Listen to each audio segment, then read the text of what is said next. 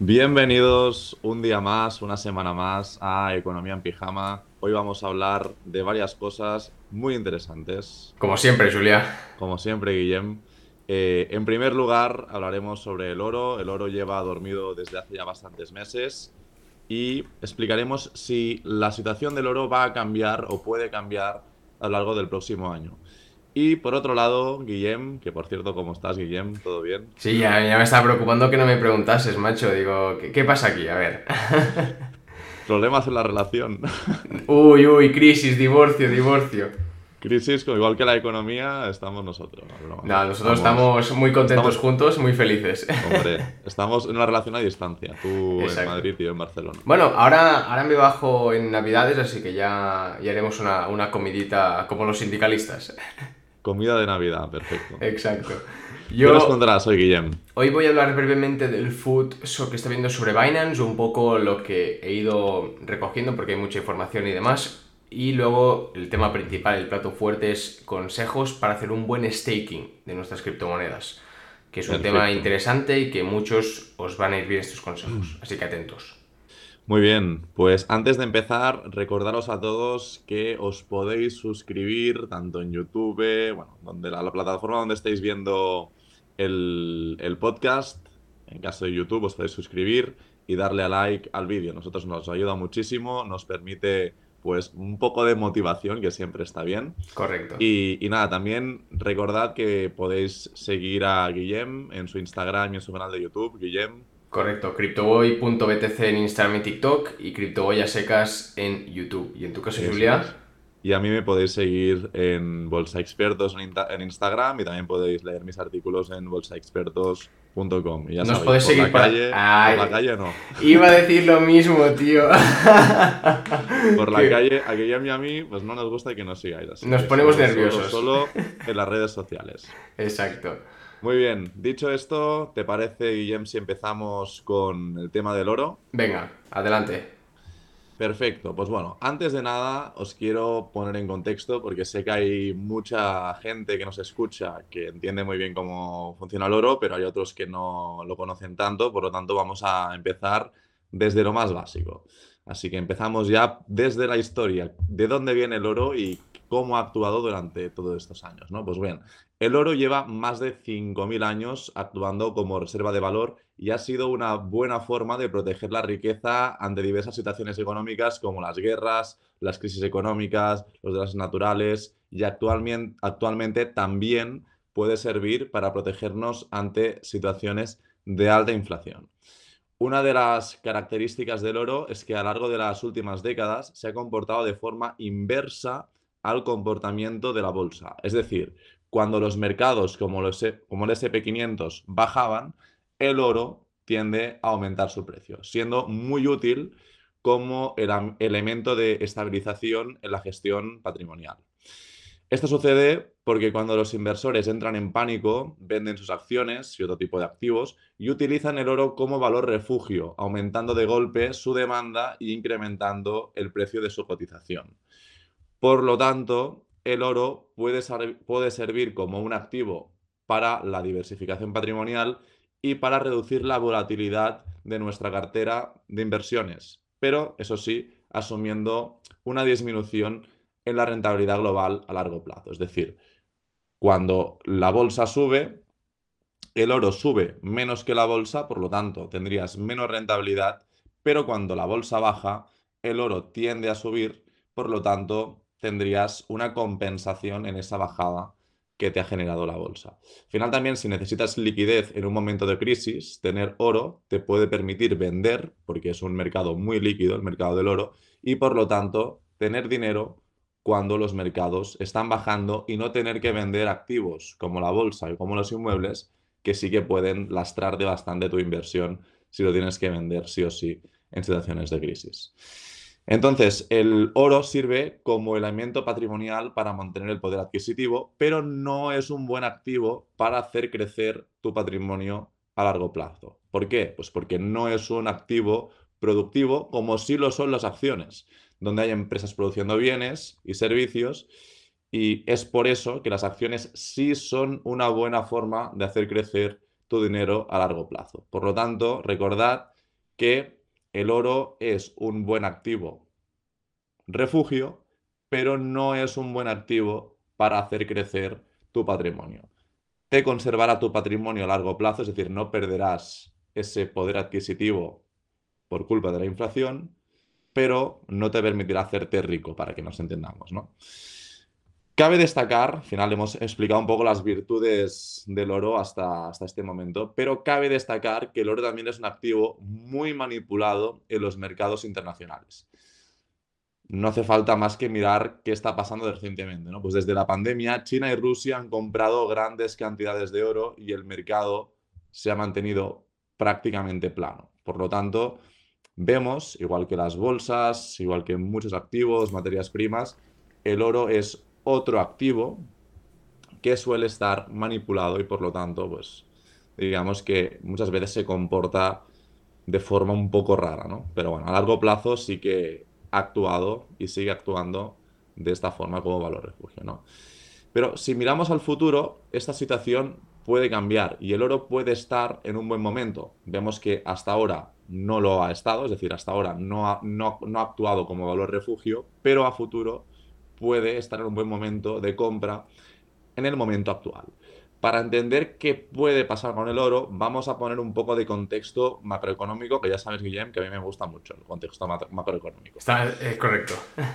a ver, entonces, contexto macroeconómico. Dato muy importante, recién salido del horno, que conocimos ayer.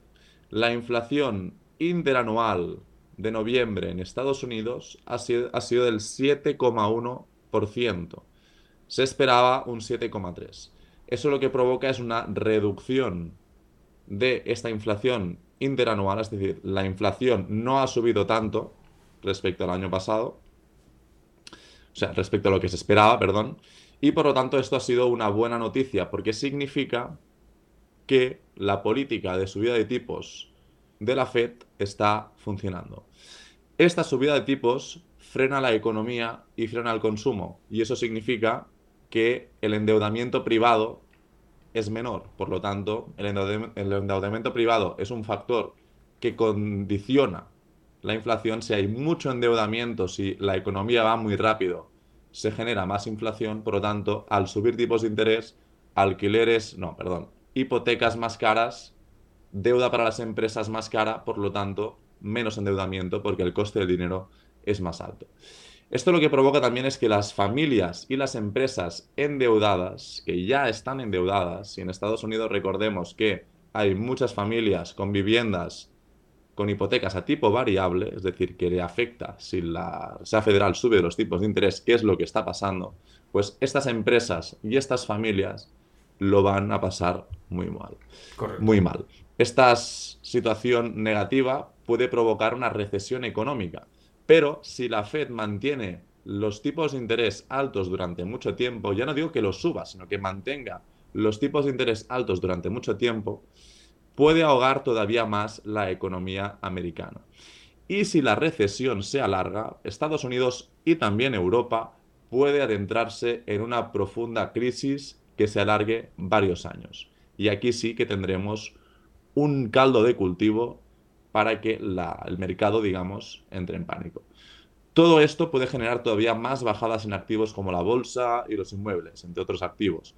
Y los inversores, que ante una situación de miedo o pánico pueden comportarse, pueden comportarse de forma similar a lo que ha sucedido a lo largo de la historia, pues seguramente el activo refugio ante una bajada masiva de las inversiones que tenían, pues se dediquen efectivamente a comprar oro. Por todos estos motivos, creo que a lo largo de 2023 podremos ver cómo el mercado del oro experimenta cada vez una mayor demanda a medida que la situación económica se vaya desgastando. Y es importante destacar que el oro tiende a subir cuando los bancos centrales empiezan a bajar los tipos de interés. la bajada de tipos de interés es una medida que se toma cuando la economía tiene problemas. y se utiliza para reactivar el consumo. Y es justo en estos momentos, cuando la economía está más machacada, cuando el oro experimenta unas mayores subidas. O sea, hay que entender siempre que el, o sea, el dinero no se evapora, sino que se, mueve pasa de un tipo de inversión a otro y se va moviendo. Entonces, cuando pues, no es tan atractivo eh, la bolsa, inmuebles o criptos lo que sea, pues al final se van a sitios mucho más seguros, como sería el caso del oro, plata, materia prima, como bien ha, ha comentado Julia. Exacto. Exacto. Y todo esto al final lo cuento porque durante el año 2023 puede darse la situación que acabo de explicar y por lo tanto puede ser un buen momento, tenemos que estar pendientes de cómo evoluciona la economía y también de cómo evoluciona el oro para poder dedicar una parte pequeña, ¿vale? Al final, eh, inversión en oro no se recomienda tener un 50% ni un 80%, a no ser que seas muy mayor y quieras mantener tu poder adquisitivo y no quieras tomar demasiado riesgo a una situación de, mucha volatilidad. Pero bueno, en, en, términos generales, para que la gente tenga una idea, se recomienda entre el 5 y el 10%, sobre todo en personas jóvenes, entre el 5 y el 10% de nuestro patrimonio en oro, sobre todo cuando hay una situación como la que puede venir en los próximos meses. Julia, tengo una pregunta. Dime. Yo imagínate que no tengo oro y quiero comprarlo. ¿Cómo lo hago? O sea, ¿qué formas existen o cuál es la que tú ves más factible? Tienes dos formas, la forma de la vieja usanza o la forma más digital. Puedes comprar eh, oro a través de tu broker, de Giro o Interactive Brokers o incluso desde tu banco, aunque no recomiendo que compres oro desde el banco porque las comisiones o el split, que es el diferencial entre el precio real, el split es el diferencial entre el precio real de cotización del oro y el, que, y el precio que te dice que compras el banco, el diferencial se lo queda al banco, aparte de la comisión que te cobre, también te pueden cobrar una comisión de custodia desde los bancos. Si compras desde brokers más profesionales como de Giro o Interactive Brokers, sería una buena forma de comprar oro de forma digital, ¿vale? Puedes eh, comprar, por ejemplo, el par Chau XAU barra euro o XAU barra dólar, que sería pues la cotización del oro respecto al euro o la cotización del oro respecto al dólar. Yo personalmente eh, no utilizaría esta opción. Y os voy a contar por qué. Porque tú cuando compras oro en un broker, tienes el derecho de cobro de ese oro de cara al broker en el caso de que tú quisieras tener ese oro físico, pasar del oro digital que te dice que tienes el broker a tu oro físico. La realidad es que nadie reclama su oro, porque al final se utiliza de forma especulativa para momentos concretos comprar y vender. Pero eh, alguna ocasión se ha dado algún inversor así un poco que quiere testear hasta qué punto son transparentes los brokers y no se da el oro si el cliente lo reclama. Por lo tanto, es, sería algo así como tener Bitcoin sin tener Bitcoin como pasa en algunos exchanges, que el Bitcoin realmente es de, del propio exchange, ¿no? Correcto.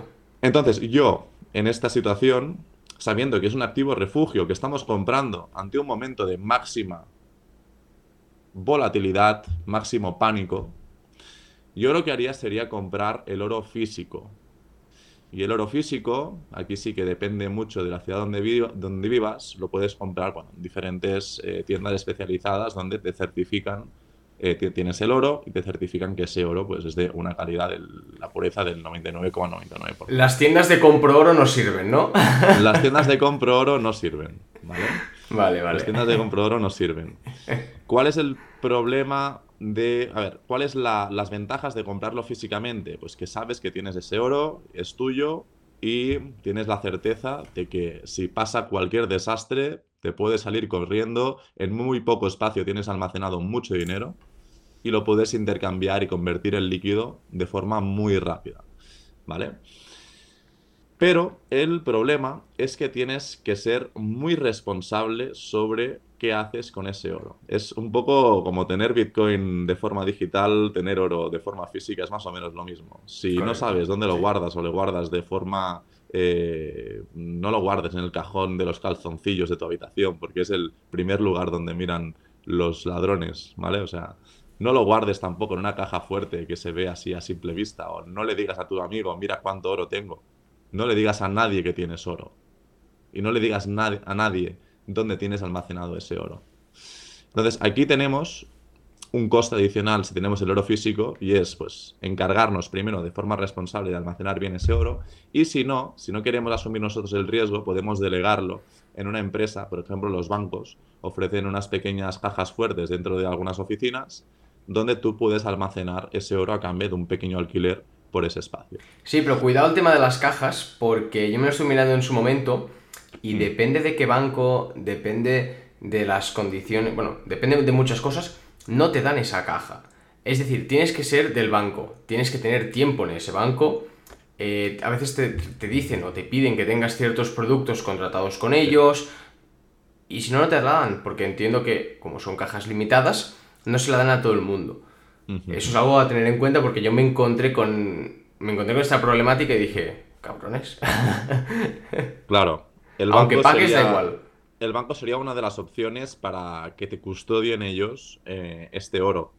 Si no te dejan los bancos, hay empresas que no son bancos, son empresas de seguridad que funcionan muy parecidos a los almacenes, a los depósitos de, los bancos, donde tú pagas eh, una cuota cada mes, lo que tengas en el depósito, pues te pueden cubrir en función de lo que pagues, te aseguran de forma, con un seguro eh, te aseguran un valor X de lo que haya allí dentro, por en el caso de que te lo roben, y sería una forma de almacenar ese oro. Al final, lo, lo, más arriesgado, pero al final lo que hace la mayoría de gente es guardarlo muy bien en su vivienda, en un sitio no evidente, no diciendo a nadie que tienen oro, ¿vale? Y eso es una forma que no tiene por qué pasar nada, ¿vale? Yo, por si algún seguidor se lo pregunta, no tengo oro en ningún sitio, no tengo efectivo en casa, así que si no nos gusta que nos sigáis por la calle solo en las redes sociales, en mi casa no entréis que no hay nada. Lo tiene, tengo, lo tiene en la montaña. Tomateras, o sea que... Y ya están secas, o sea que no os llevaréis nada de valor. Está, está, enterrado en la montaña su oro. Está enterrado bajo Burriac. Tenéis que encontrar un mapa del tesoro y allí, si podéis calcular bien las coordenadas, resolver 10 acertijos y yo qué sé, preguntarle, yo qué sé, algún jabalí que haya por la montaña, a lo mejor encontráis el oro que tengo enterrado en algún sitio de Cataluña. O sea que sería divertido que alguien lo encontrara. Pues sería, sería un dato curioso. Muy bien, Guillem. Yo por mi lo he explicado todo, creo que ha quedado claro el tema del oro, hay diferentes opciones, cada uno que escoja la que más le, encaje. Perfecto, Julia. Pues vamos, a hablar de, vamos a hablar de Binance, porque ahora está, de moda tirar food, eh, que food es eh, fear, uncertainty and doubt, o sea, miedo, duda e incertidumbre. Es cuando pues, hay noticias malas sobre un proyecto, un exchange o cualquier cosa. Entonces ahora pues le, le tocó en su momento FTX, petó, le tocó hace poco a Crypto.com, a Huobi y demás. De mm. momento parece que están estables. Y ahora pues le ha tocado a Binance.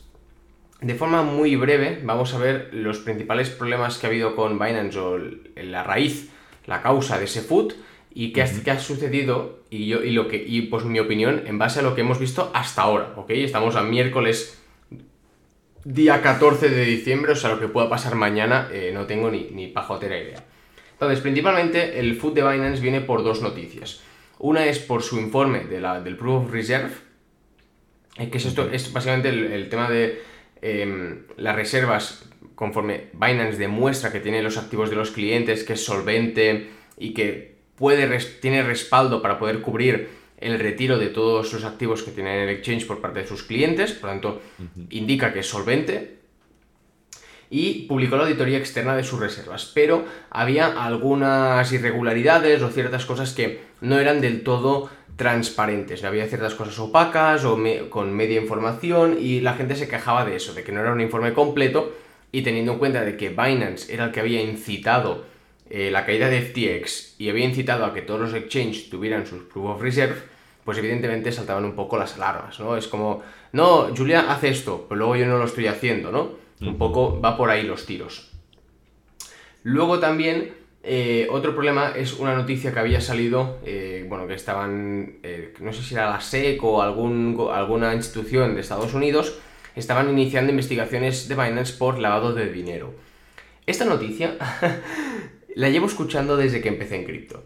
O sea, claro, es que esta noticia aparte viene del 2018. Entonces, claro, yo empecé en 2018, pues la llevo escuchando 2018, 2019, 2020, 2021 y ahora en 2022.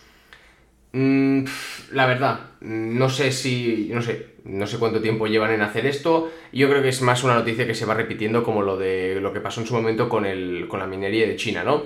Eh, China prohíbe la minería y lo, lo dijeron como 20 veces hasta que pasó. No sabemos en este caso si van a ir más en serio, teniendo en cuenta lo que, lo que, pasado con FTX, pero es una noticia que no es actual, sino que yo ya la llevo escuchando muchísimo tiempo. También es verdad que eh, se dice, bueno, y creo que está bastante demostrado, FTX, eh, Sangman Freight, el SBF, eh, ayudaba a ciertos, a ciertos gobiernos de Estados Unidos, donando dinero. Entonces, como Binance les ha tocado las pelotas porque ha sido el que ha desmontado todo el chiringuito y han dejado de recibir dinero, puede que también sea un, poco venganza. Esto ya es mi teoría en base a pequeños, pequeñas cosas que voy, que voy hilando, ¿no? Esto que ha provocado, bueno, mm, food masivo, porque aparte también Binance eh, congeló temporalmente los retiros de USDC, porque dijo que pues, el banco que se encargaba, el Banco de Nueva York que se encargaba de hacer las conversiones entre PAX y BUSD hacia USDC estaba cerrado. Bueno, que había una, por tema de horarios, ¿no? Entiendo que pues, no tenían la liquidez suficiente y cuando tenían que recurrir al banco, pues no era un horario en el cual estuvieran trabajando y pudieran recurrir a esa liquidez, por lo que tengo entendido, ¿no? Porque al final tú puedes retirar USDC siempre, porque entiendo que Binance tiene cierta liquidez, pero cuando sobrepasa eso, tienen que recurrir al banco. Esto ya, está, ya están, o sea, ya han vuelto a activar los, los retiros, evidentemente, por lo que esto es un tema que simplemente causó más, o sea, puso más leña al fuego en un momento determinado. Y provocó, y esto es muy heavy, las retiradas en 24 horas de Binance, según la página web de defiyama.com, unas retiradas en 24 horas de 2,8 mil millones de dólares. Estamos hablando de 2,8 billones de dólares americanos que han salido en las últimas 24 horas y en los últimos 7 días 5.3 billones. Yo, Guillem, tengo que decirte que justo ayer o antes de ayer escuché la noticia del riesgo de, bueno, de este food que comentas de Binance. Yo tenía mi, bueno, en el exchange eh, tenía el dinero en BUSD. Hmm. Y como en esta vida de tonto el último, pues lo que hice, no sé si está bien o mal, pero, o sea, cambié BUSD por euros. Aquí eh, es otra, otra temática, ¿no? Porque claro, como había food de Binance, se preveía que entonces el BNB se iba al garete y que luego también afectaría consecuentemente al BUSD. ¿Qué pasa? Cuando tú conviertes el BUSD a euros, pero sigues teniéndolo en el mismo exchange, el dinero sigue siendo del exchange. Por tanto, sigues teniendo el problema de que en un momento en concreto no te dejen retirar. Porque yo en mi caso también pues tenía euros en FTX y, creo que ahí siguen, ¿no? Entonces, el tema está en que por mucho que muevas los activos, si el exchange deja de tener liquidez, también te afecta a ti. Y ya sea en criptos como en euros y en dólares. Vale, pues... El tema está... El tema está, ¿es, justificado el, el food? Sí no. Mm, también os digo, si, bueno, hemos comentado más de una vez, si Binance cae, eh, o sea, cae todo. Cae todo. Sí que es verdad que de momento las retiradas, por lo que he estado leyendo ahora esta mañana, no hay ningún problema, la gente no se queja. Por lo tanto, estamos viendo que aunque hayan retirado esta gran cantidad masiva de dinero, también va bien porque están demostrando Binance de que son solventes. No sé hasta qué punto. Claro, esto, bueno, no sé. Eh, mi opinión sincera. Creo que el food de Binance va a durar cuatro días. Creo que sigue están, o sea, creo que no va a caer. Pero bueno, no descarto nada teniendo en cuenta todo lo que ha pasado recientemente con, varios exchanges, incluido FTX, que ha sido como la, gota que colmó el vaso, ¿no? Simplemente pues que supierais un poco las causas de ese food, lo que ha supuesto para las retiradas del exchange, que de momento parece que siguen estables y que se puede seguir retirando. Yo lo que haría, tanto a nivel de retirar dinero como no, es efectivamente retirarlo de forma temporal. Ya lo hemos comentado varias veces de que ahora mismo si el dinero no lo tienes que usar a corto plazo, lo mejor es que te lo guardes a una billetera donde tú tengas el custodio de tus activos. Un Ledger, un Metamask, una Trust Wallet, un Exodus, hay mil billeteras donde puedes hacer eso. Te lo mandas ahí hasta que pase la, se calme la tormenta y luego ya lo que necesites para especular, para comprar, vender, lo que sea, lo mueves al exchange. Pero si tienes que tenerlo eh, un mes ahí parado sin hacer nada, mejor que te lo guardes en otro sitio. Por si las moscas, porque como bien ha dicho Julia, que lo ha hecho el tema del cambio del BUSD a euro, más vale prevenir que curar.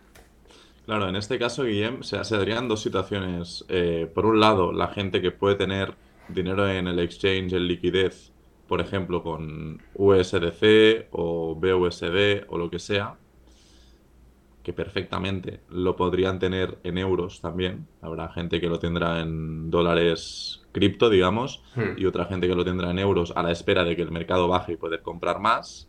Y en este caso, según comentas, claro, si tienes BUSD o USDC o lo que sea, sería conveniente tenerlo en, en, la, en la wallet fría, en el Ledger o en el... En Metamask mismo, sí, sí, cualquiera, cualquiera sirve.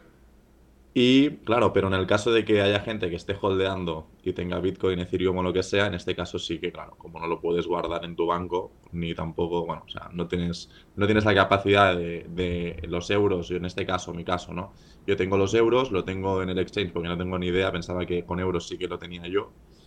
Pues en este caso me conviene a mí perfectamente devolverlo a, a, mi cuenta bancaria. Pero en el caso de que haya gente que tenga criptos, pues lo puede guardar en la cartera fría, billetera fría y, ya está. Ya Exacto. ¿no? O sea, si tú tienes euros, pues lo puedes volver a, tu banco tranquilamente. Si tú tienes cualquier tipo de criptoactivo, ya sea estable, ya sea mm. volátil, te lo mandas a tu billetera y, ya está, no hay ningún problema. Además de que tú puedes comprar em, a través de, o sea, con, el, con el Metamask, a través de las eh, aplicaciones descentralizadas, hay varias metodologías, ¿no?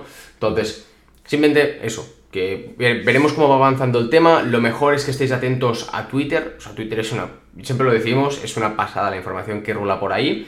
Y te llega todo, porque la gente hace like, retweet y a ti al final pues te acaba llegando esa misma información. Y si no en el buscador pones Binance Food, Binance USDC tal, y te salen varios hilos o varias gente hablando sobre ello en inglés y en español, porque ambas informaciones son vitales y si no sabes o no entiendes lo que está en inglés, le das a traducir tweet y, listo.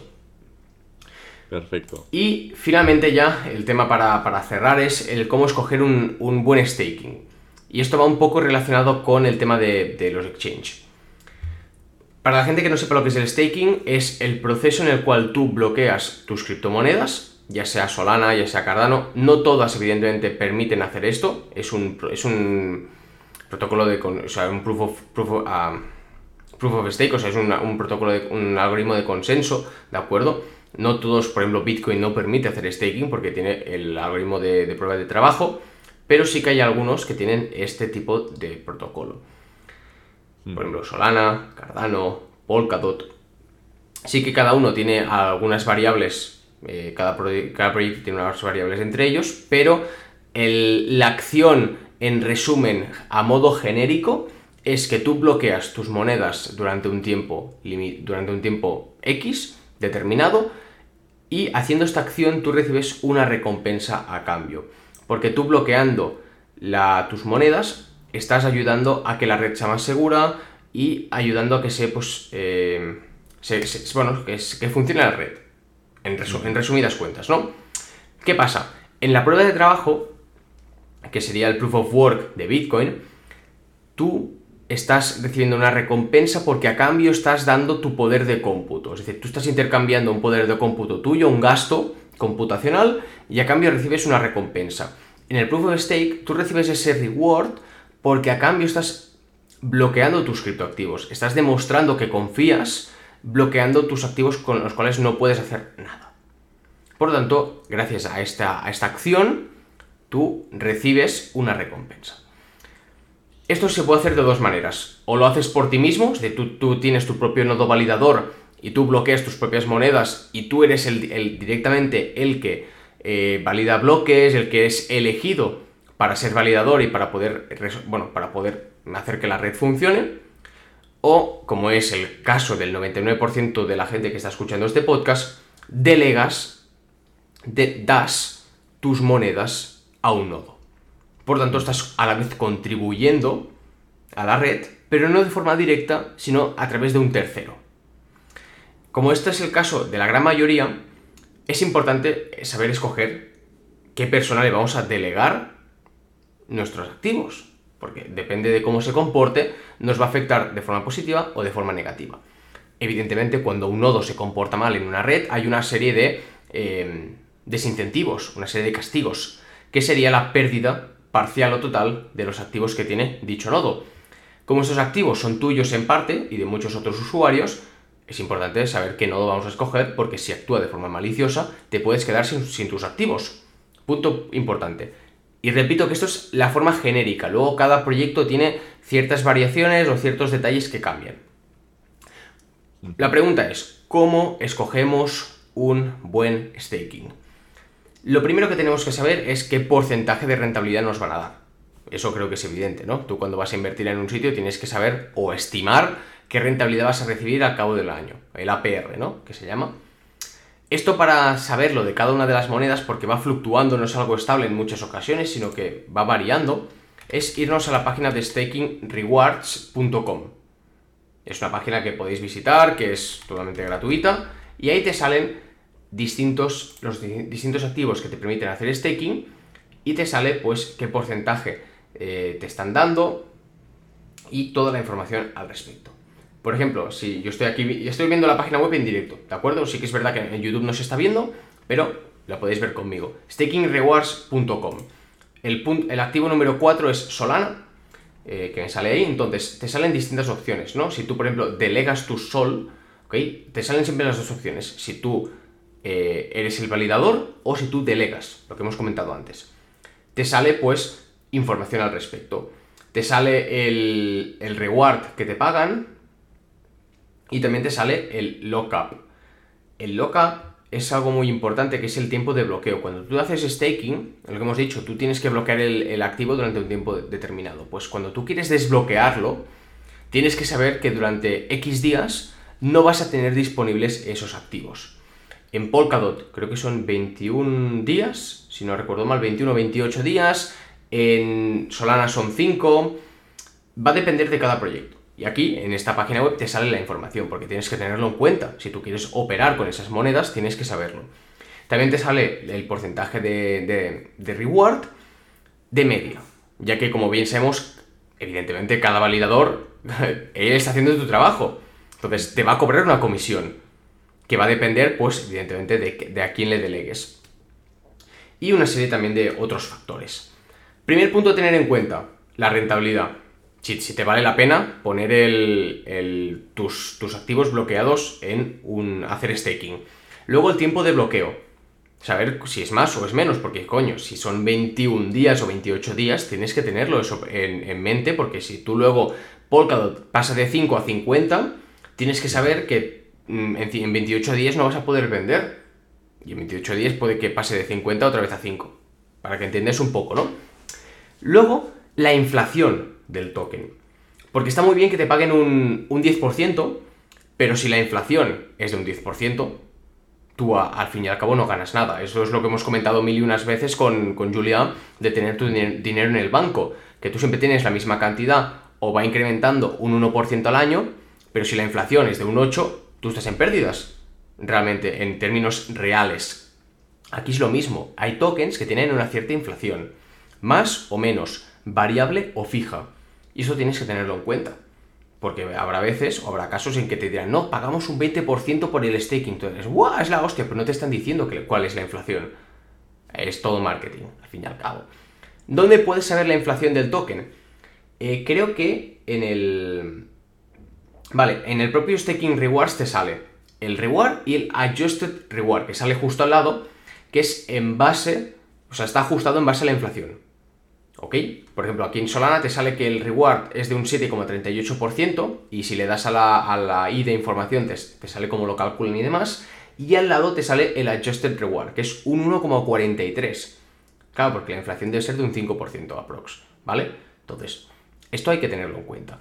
Si no sale, o para poder verificar esto, puedes irte directamente a los tokenomics del proyecto, que básicamente es la configuración del propio token de cada uno de los protocolos. Esto buscas tokenomics X proyecto y te tendría que salir en los documentos oficiales de cada página web. Y si no, pues ya lo tienes aquí en Staking Rewards. Por tanto, esto es lo que tenemos que tener en cuenta antes de hacer el staking. Ahora bien, ¿cómo seleccionamos el validador correcto? Primer punto, y esto ya os digo, no os lo podría enseñar porque os, enseñaría Cardano y luego cambiaría en Solana, cambiaría en Polkadot, la visual es distinta, pero tenéis que buscar la misma información y que está disponible siempre cuando lo vas a hacer. Primer punto, cada nodo validador, él mismo tiene que apostar sus propios tokens. O sea, él tiene que bloquear sus propias criptomonedas, porque es que si no, te está diciendo, es lo, es lo que hemos dicho antes, ¿no? Si yo te digo, no, haz esto, pero yo no lo hago, hay algo que no cuadra, hay algo sospechoso. Entonces tienes que ver cuántos, cuántas criptomonedas tiene ese nodo propios en staking. Cuantos más tenga, evidentemente demuestra que quiere hacer las cosas bien. Porque recordemos que si no lo hace bien, podría perder sus criptomonedas. Entonces es ver el compromiso propio del, validador. Punto número 2. Ver la comisión que te cobran.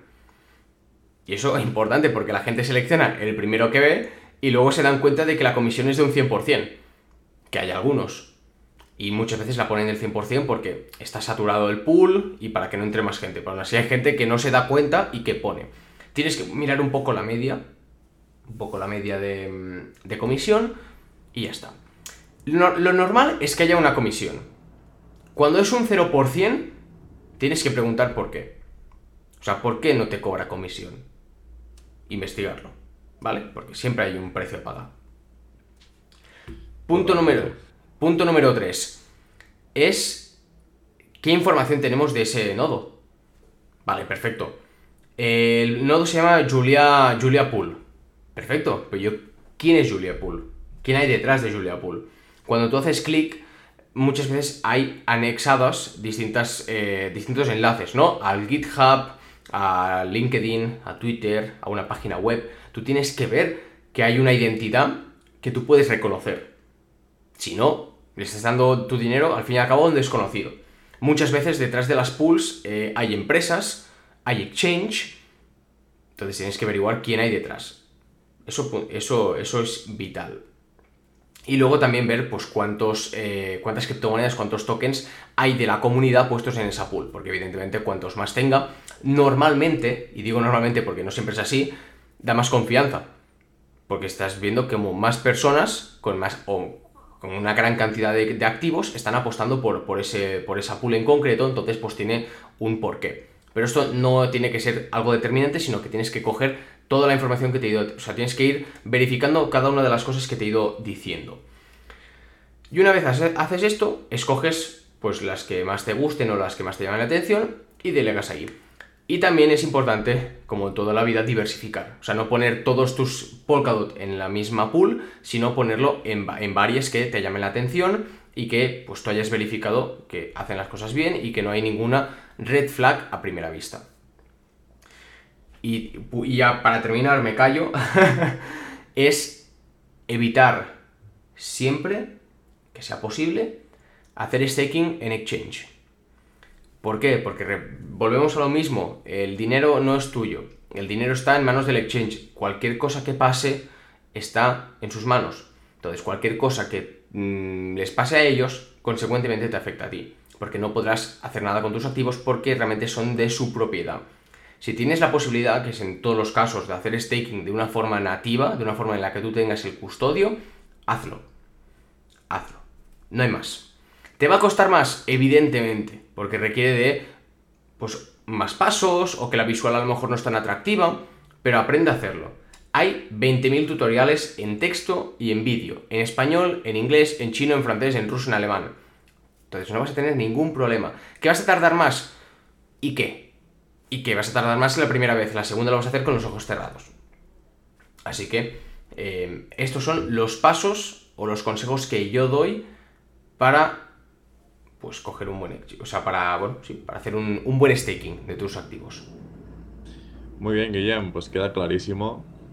Yo cuando tenga ya cosas compradas las pondré en staking y pondré este podcast para ir paso por paso.